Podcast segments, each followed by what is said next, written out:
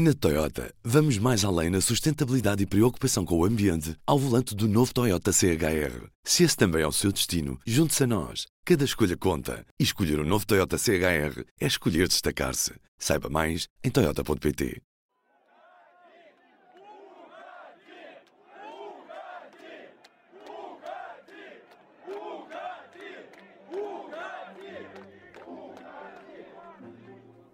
Foi no dia 9 de agosto que a Bielorrússia foi a eleições. Com um desfecho previsível, Alexander Lukashenko venceu o ato eleitoral com quase 80% dos votos, continuando assim a governar o país pelo 26º ano consecutivo. Depois disto, os protestos aumentaram em todo o país. Este é o P24 de hoje e temos connosco Katarina Droja, natural da Bielorrússia, a viver há 4 anos em Portugal. Catarina, como é que alguém bielorrusso uh, que está a tantos quilómetros de casa vê a situação política do país neste momento? Eu vou ser sincera, a situação está a ser muito difícil para nós, uh, para os que estão fora, porque uh, temos dificuldades em estar com a nossa família, está a ser perigoso em viajar lá, tem muitos problemas na fronteira e a informação que estamos, nós estamos aqui a receber é informação pronto, muito informativa, digamos assim, muito negativa ao mesmo tempo, é, e o fato de não termos também um contexto mais positivo, aliás, estamos com família, nos lugares familiares, eh, vemos no mundo bastante, digamos assim, negativo neste, uhum. neste momento. E tu votaste, desde que estás em Portugal, foi o primeiro ano em que pudeste votar numas eleições. Como é que foi o processo? Uh, o processo foi bem difícil, porque nós tivemos que ir para Madrid. Infelizmente, não há nenhuma apresentação da uh, Bielorrússia cá em Portugal. Oficialmente, quando nós temos que tratar as coisas assim oficiais e burocráticas, sempre temos que ir para Paris, só que o Paris fica muito longe.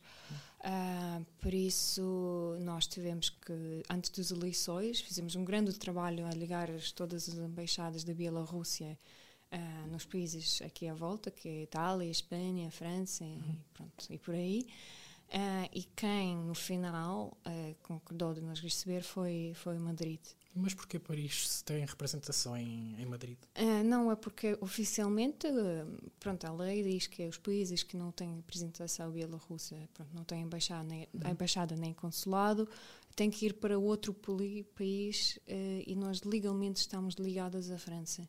E como é, o que é que significa para o país, para a Bielorrússia, ao fim de tantos anos, existir finalmente uma oposição ao, ao poder político neste momento?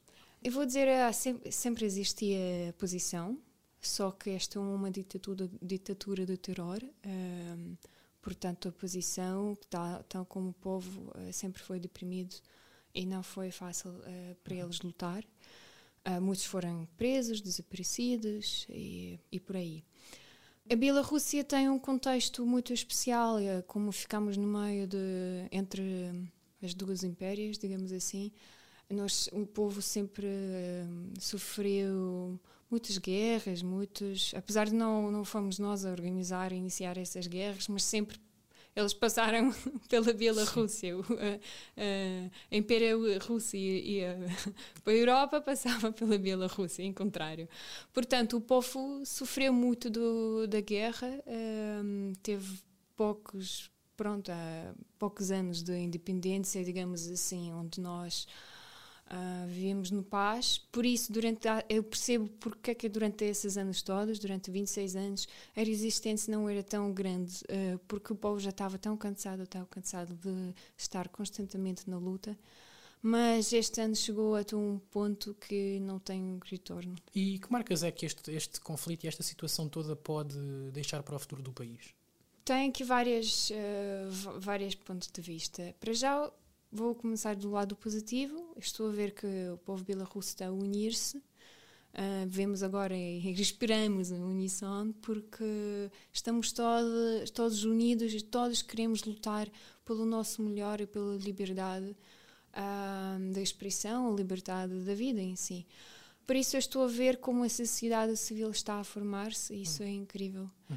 Um, ah, por outro lado, mais negativo, Uh, estou a ver como que o país e tantas pessoas uh, ficarem vítimas de jogos geopolíticos entre a União Europeia, a Rússia, uh, Estados Unidos, e isso deixa-nos muito tristes a perceber que apesar de estarmos tão unidos e no, no, na nossa naquilo que queremos, quem está a decidir o nosso destino, infelizmente, são os lados mais imperiais. Uhum tal da parte da Rússia tão como da União Europeia. Sim.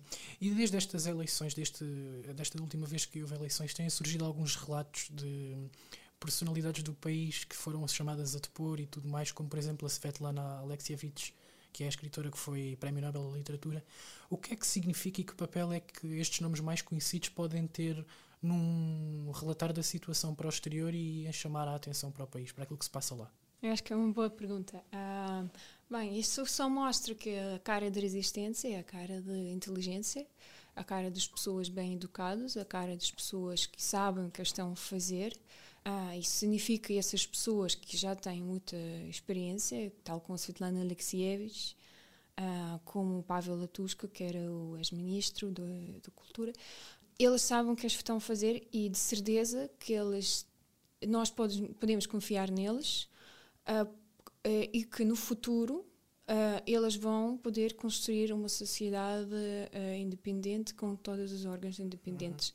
com qualquer Estado tem que ter. isso é muito importante.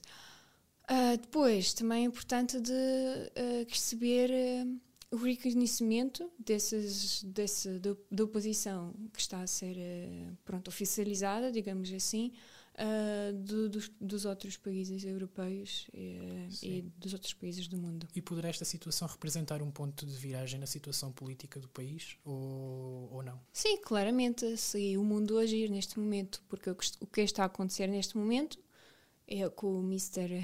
o Sr. Lukashenko, uh, que é a oposição agora. Uh, ele está, está a vender o país ao, ao Sr. Putin Uh, e está aí a ser criada neste momento uma nova Constituição uh, e já se estão a falar que este vai ser uh, ah, um, uma profunda integração, uma integração profunda, profunda entre a Bielorrússia e a Rússia.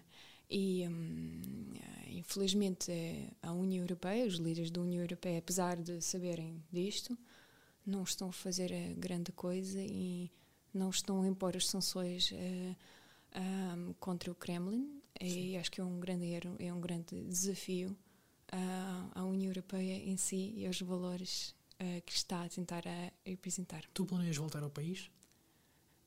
neste momento não, como estou a trabalhar e tenho a minha vida cá, mas algum dia, claro.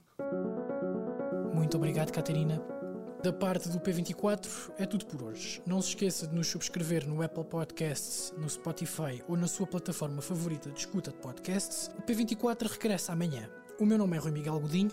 Até à próxima. O público fica no ouvido. Na Toyota, vamos mais além na sustentabilidade e preocupação com o ambiente ao volante do novo Toyota CHR. Se esse também é o seu destino, junte-se a nós. Cada escolha conta. E escolher o um novo Toyota CHR é escolher destacar-se. Saiba mais em Toyota.pt.